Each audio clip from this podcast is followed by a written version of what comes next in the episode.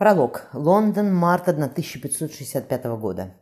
Колокола на соборе Святого Павла пробили шесть вечера. Бурая тем забурлила ворот купеческих складов, выстроившихся напротив Сити. По реке сновали приземистые боржи-перевозчики.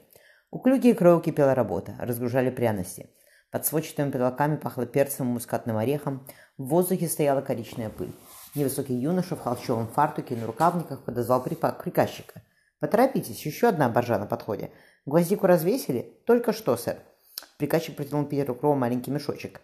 Высыпав на ладонь черные соцветия, юноша попробовал гвоздику на зуб. Надо еще подсушить. Отвезите на ламбетский склад, где-нибудь так сыро. Когда закончите с этим грузом, тоже гоните его в ламбет, чтобы не плесневел. Будет исполнено, сэр. Покусав кончик пила, пера, Питер опять углубился в торговые книги. У входа кто-то чихнул. «Кого нелегкая принесла?» – недовольно поднял голову юноша. «Я запретил заболевшим появляться в конторе. Соезжанием положил. Что вам дома не сидится? Только заразы нам здесь не хватало. Здесь я, Петька.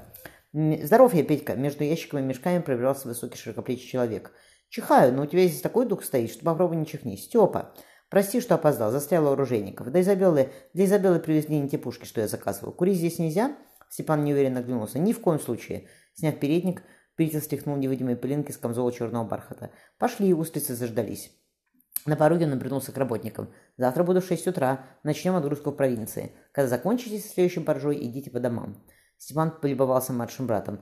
Гермартин, покой Господи, Господи его душу, остался бы тобой доволен. Помнишь, как он всегда говорит? Говорил, кто рано ложится, рано встает, здоровье, богатство и ум обретет, закончил Петя. У нас не разоспишься. Слышал, небось? Слыхал, небось, что во Фландрии творится? Ничего особенного пока не творится. Степан расплатился с переводчиком. Братья прошли к собору Святого Павла. Петя покачал головой. По его слову, через год Фландрия, Артуа, Брабант и Голландия поднимутся против испанцев. Деньги, лежавшие в Антверпене, я оттуда вывел. Так спокойней. Купцы, кто поумнее, теперь в Лондон товар возят. Это нам на руку. Обороты растут. На улицу, на углу улицы Корнхилл и Терднидл забор огораживал площадку, выделенную по приказанию королевы Елизаветы для строительства биржи. «Спасибо сэру, сэру Томасу Грэшему», — хмыкнул Петя. «Он дал денег на будущую биржу. Построим не хуже, чем в Антверпене. Как говорил сэр Томас, Купец без биржи, словно корабль без воды. Ты все постолковался, поди, тосковался, поди по морю, когда Изабеллу достраивали, пока Изабеллу достраивают. И не говори. Степан спустился по крутой лестнице в подвальчик мистера Скиндера. Не был бы я на королевской службе, рванул бы в Норвегию или Данию прогуляться, кровь разогнать. Но надо торчать на суше, ругаться на верфи, ругаться в адмиралтействе, набрать команду. Хотя с божьей помощью Изабелла почти готова. Они заказали по две дюжины устриц и две бутылки вина. Белое бордо. Петя наполнил стаканы. Я, у здешнего, я здешнего, здешнего поставщика знаю. Надежный человек, плохого не покупает. Петька. Степан сделал глоток действительно отменного вина. Ты не Юли. Когда ты меня последний раз отобедать приглашал? Случилось что? Степа. Петя откашлялся. Ты только не волнуйся. Степа удивля... Степ... Степан удивленно повел бровью. В карты ты не играешь, вина пьешь полстакана за вечер, шлюхом не ходишь. Чтобы был ты кого, не поверю. Ты перо в руке, в руке лучше держишь, чем шпагу. Я, Степа, в Москву еду. Младший Воронцов искоса посмотрел на углу молчащего брата. «Устрицы!» Петя бодро изучил рукава рукопашки. «Ешь, Степа. Их на рассвете с моря привезли». На башне Цветки Святой Елены часы пробили полночь. «Петька, может, не надо?» — в который раз Степан. «Если бы, Степа, я тебе велел, не ходи в Южную Америку. Я на королевской службе. Ты человек свободный, где хочешь, там и торгуешь. Что тебе за охота с этой компанией вязаться? Я не учу тебя кораблями командовать, и ты меня коммерции не учи. Прошло время одиночек. Еще Герр Мартин говорил, что за компаниями будущее партнерстве за месяц можно столько заработать, сколько один купец за год не наберет. Королева нам, московской компании, дала патент. Царь вашим патентом подотрется. Степан зло пыхнул трубкой. Те мальчишка из Москвы везли. Не знаешь, что это, что такое царь Иван Васильевич? А ты знаешь? Спросил Петя, но осекся. Степан только поправил черную повязку, закрывавшую выбитый глаз. Печер, чертыхая, славировал среди луж. Весна выдралась сыро и лил мелкий, мелкий дождь. Можно было взять паршес, но юноше только недавно исполнилось 18. Ему казалось неприлично являться на встречу со старшим компаньоном в Портшезе. В лицо никто ничего не скажет, но в Сити все самое важное говорят не в лицо, а за спиной. Не равен час стану шептаться, что я зазнался, получив контору, контору в наследство. В отделанной мрамором приемной весело потрескивал камин. «Здравствуй, Питер!» Энтони Дженкинс намнялся с юношей. «Садись, промерз, небось. Что за ко...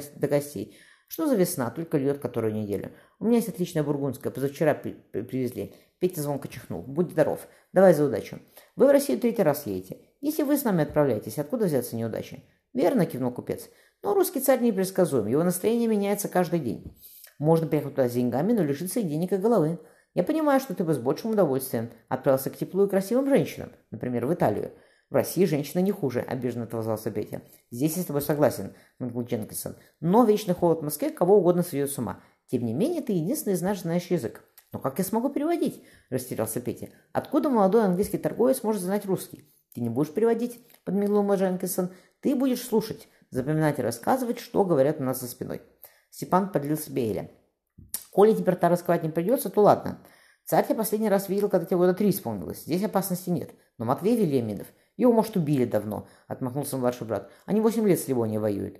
Такие, как он, всегда выплывают. Глаз Степана сузился. Однако Федор Васильевич иная стать. Его, боюсь, нет живых. Хороший он человек. Мы с тобой ему и жене его жизнью обязаны. Петя покраснел. Она, небось, замужем, вздохнул Степан. Если не замужем, то обручена. Обручена, но под венцом не стояла. Упрямо отозвался юноша. Степан нахмурился. Ты с Россией едешь с головой на плечах, на плечах, с ней изволи вернуться. И не думай о сём. Ты в них еретик, англиканин. Кто тебя с Марфой свинчает? Даже если она и свободна. Здесь повенчаемся, буркнул Петя. Я Марфу увезу как-то Веллу. Нечего ей там делать. Ты рунавслица Валаамова, Степан вскочил с кресла. Да она тебя забыла давно. Мы крестами поменялись. Когда тебе шесть годов было, ей три. Ты, Степа, сколько лет ждал Беллу? Тех спросил Петя. Видно, сие у нас крови, что поделаешь. Ты не думай, я все рассчитал. Что ты рассчитал, удивился брат. «Смотри», – оживился Петя, – «судаковское золото у нас в конторе 8 лет в обороте. Знаешь, какие у него барыши? Я тебе сейчас все распишу». Он потянулся за чернильницей. «Не надо», – отмахнулся Степан. «Мало мне в море математики, так на берегу покоя от нее нет. Марфа – наследница Судакова. Приданное за ней. Немалое дадут. Еще скажи, что ты по расчету женишься», – расхохотался Степан. «Нет, по любви, но с расчетом», – подмигнул его младший брат. «Лукав ты, Петька. Давича был в Адмиралтействе, слышу шепот. Брат Питера Кроу. Понимаешь, Петька, не ворон, не сэр Стивен, а брат Питера Кроу. Порадовался я за тебя. Давай на боковую. Час поздний. Приезжай завтра после обеда на Детворскую ведь. Покажу тебе Изабеллу. Скоро на воду-то. Через две недели с Божьей помощью. Степан выпил из трубки пепел. Новый свет опять? Младший свет. Брат взглянул на него лазаревыми глазами. «Петька, ты Москву помнишь?» – спросил Степан. «Я все помню, Степа. Вот и не лезь на рожон». Степан обнял его. «Сказано от Писания. Детям тщение воздам. «Верно», – Петя открыл дверь спальни. «Только день отчаяния приблизить можно».